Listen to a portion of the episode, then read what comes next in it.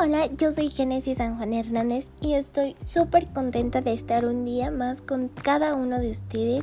Sean bienvenidos a este su programa y el día de hoy vamos a hablar acerca de los valores para el sentido último. Para comenzar, el reconocernos como criaturas espirituales nos lleva a ir más allá de lo físico y lo tangible, acercándonos de algún modo a nuestro Creador y al dejar de nuestra existencia física un recuerdo en cada persona que nos ha conocido.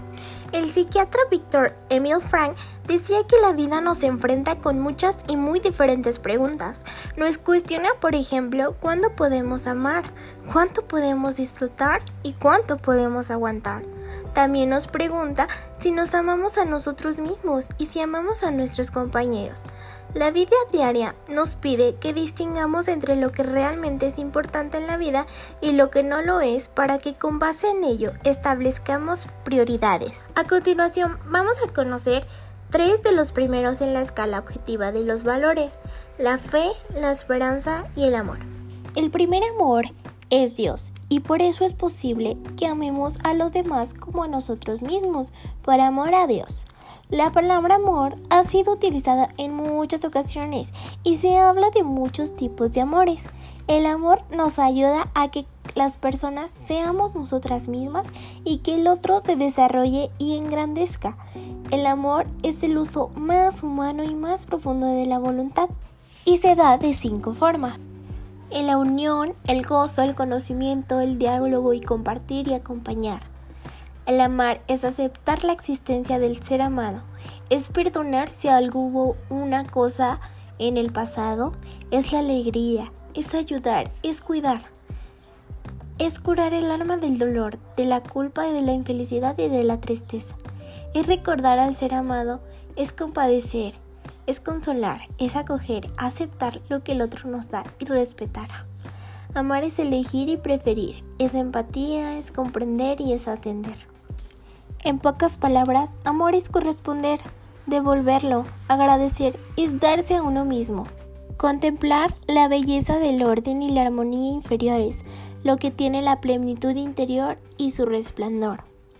La fe no es un sentimiento ni una emoción, sino es una unión confiada de tu inteligencia y la voluntad a Dios.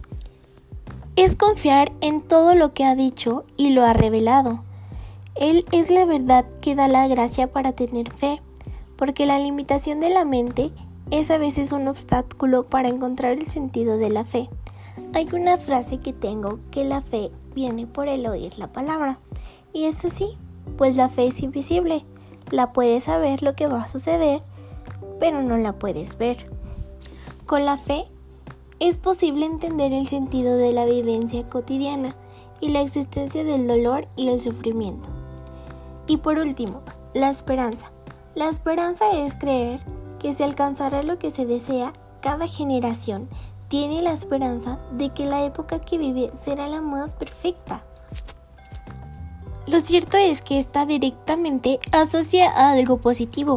Es aquella sensación de que se está esperando a que ocurra algo bueno en un momento dado. El hecho de tener esperanza sobre algo indica a la vez que se tiene fe. Los seres humanos en muchos momentos de la vida necesitamos un tipo de motivación o de aliento que en ciertas oportunidades viene dando por nosotros mismos y es a través de tener esperanza sobre esta determinada acción o evento en la que se está emprendiendo un camino con el fin de lograr los objetivos propuestos. Finalmente hemos llegado al final de este programa. Espero que les haya gustado mucho y que lo hayan disfrutado. Recuerden seguirnos en todas nuestras redes sociales y enviarnos acerca de qué temas más quisieran saber. Y no olviden, nos vemos en la siguiente emisión. Adiós.